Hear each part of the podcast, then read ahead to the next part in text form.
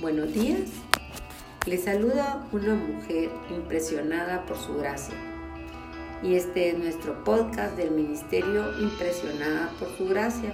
Estás escuchando Reto de Lectura 365. Una mujer impresionada por la palabra de Dios. Día 51. Vamos a leer este día Deuteronomio capítulos 3 y 4. Dios confirma su presencia a su pueblo. Israel continuó la marcha por el camino de Basán y Og, su rey, le salió al encuentro para la guerra. Dios confirmó que él peleaba por ellos y les aseguró la victoria y les anima a no temer. Aunque Og era muy temible, fuerte y descendiente de los gigantes que antes ocuparon esas tierras, Dios peleó por su pueblo esta batalla. Con esta porción se completó el territorio al este de Jordán, tierras fértiles que pasarían a ser la porción de Rubén, Gad y la media tribu de Manases. Moisés delimita los territorios de cada una de las tribus, pero sus hombres deberían ir a pelear con sus hermanos por el resto de la heredad que faltaba por tomar. Al ver la promesa de Dios cumplirse, Moisés anima a Josué, quien sería su sucesor. Les repite otra vez que no teman, porque Dios pelearía por ellos. El temor es algo natural para el hombre. De hecho, Dios creó esta emoción para nuestra preservación ante el peligro. El temor genera adrenalina que nos lleva a estar alertas, y hacer cosas que, nos, que no haríamos a no ser por el temor. Puede paralizarnos o llenarnos de energía, puede ser real o imaginario. Por eso aquí Dios les asegura que la victoria viene solo de Él y no de sus fuerzas o habilidades, por lo que Dios les pide que confíen en Él. El salmista decía, cuando temo, yo confío, yo en ti confío. Esa es la actitud que debemos tomar en medio de lo que puede causarnos el temor. ¿Cómo reaccionan en medio del peligro, de situaciones que no pueden controlar, pero que saben que Dios tiene en sus manos? ¿Te dejas controlar por el temor o descansas en Dios orando y esperando en Él? Moisés solo vio la tierra desde lejos y es que el pecado tiene consecuencias siendo un hombre de íntima comunión con Dios, no pudo cruzar la tierra prometida. Dios puede disciplinarnos, no solo por nosotros, sino por aquellos a nuestro alrededor, para que vean y teman. Israel fue testigo de que él no entró en la tierra que amaba, ver por su pecado, pero en la gracia y amor de Dios él pudo ver verla desde la cumbre de Pisga, Deuteronomios capítulo 3, versículo 27. Reflexiono y pienso que mi pecado es tantas veces mayor que el de Moisés y Dios me trata con tanta gracia. Esto me lleva a dar gracias por su gracia, que es siempre mayor que mi pecado. Dar gracias por Cristo que ha pagado por mi culpa en la cruz y que me asegura que verle la Canaán celestial y estaré en el Cordero.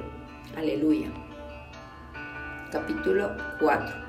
Nuevamente Moisés anima a Israel a obedecer, cumplir los estatutos que Dios les ha dado sin agregar o quitar nada de ellos. Esto nos lleva a ver la importancia que Dios les da a su palabra y no solo a la obediencia, sino a no adulterarla. Su palabra es Dios mismo, su carácter revelado de manera perfecta. Jesús es el logo de Dios, el verbo. Por la palabra del Señor fueron hechos los cielos y la tierra y todo su ejército por el aliento de su boca. Y Cristo es el verbo, la palabra que vivo, vino hecho hombre, el creador de todo lo que existe, y el verbo se hizo carne y habitó entre nosotros.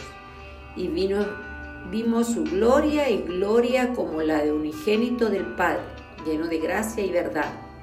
Por lo tanto, debo atesorar, guardar, de forma que nada sea cambiado en ella. Una vez más, vemos a Cristo en este libro al ser recordado de guardar la palabra de forma pura. Capítulo 4, versículo 7. Dios le recuerda quién es su Dios. No hay otro pueblo o nación que tenga un Dios cercano a ellos como lo es Dios cuando lo invocamos. Nos anima a ir a Dios en oración porque somos su pueblo, porque Él está cercano cuando oramos y podemos ver cómo hay un vínculo entre la obediencia, el caminar en Él y la oración. Israel fue recordado de lo que ellos seguían a un Dios invisible en medio de naciones que paganas que adoraban el sol, la luna, las estrellas y todo lo creado. Y esto debía enseñarle a sus hijos. En todo momento son advertidos de la idolatría. Dios sabe de antemano todo de nuestras vidas. Él es omnisciente. Por eso aún sin entrar en la tierra les advirtió de su idolatría cuando poseyeran la tierra. Iban a ser enviados al exilio por este pecado. Pero este no sería para olvidarlos, sino para que en este lugar buscaran a Dios de todo corazón. ¿En algún momento has preferido tus caminos a los de Dios? ¿Has adorado a otros dioses, rindiendo tus pensamientos, tiempo, dinero, deseos, aunque estos no sean la luna y las estrellas? ¿Te encuentras ahora en una situación de desierto espiritual o quizá más que eso, económico también? ¿Qué te ha llevado a este lugar? Reflexiona en el capítulo 4, versículo 39 y reconoce que el Señor es Dios arriba en los cielos y no hay otro. Busca a Dios en ese lugar y pidiendo que Él haga su voluntad para que sea formada en semejanza de Cristo. ¿Qué cosas roban tu tiempo y tus efectos de Dios? ¿Es tu verdadera devoción el andar en sus mandamientos y ponerlos por obra? Puede decir como David, cuánto amo yo tu ley y quiero que ella sea de día y de noche mi meditación. ¿Estás honrando la palabra que Dios te ha entregado? Gracias por escucharnos en este bello día.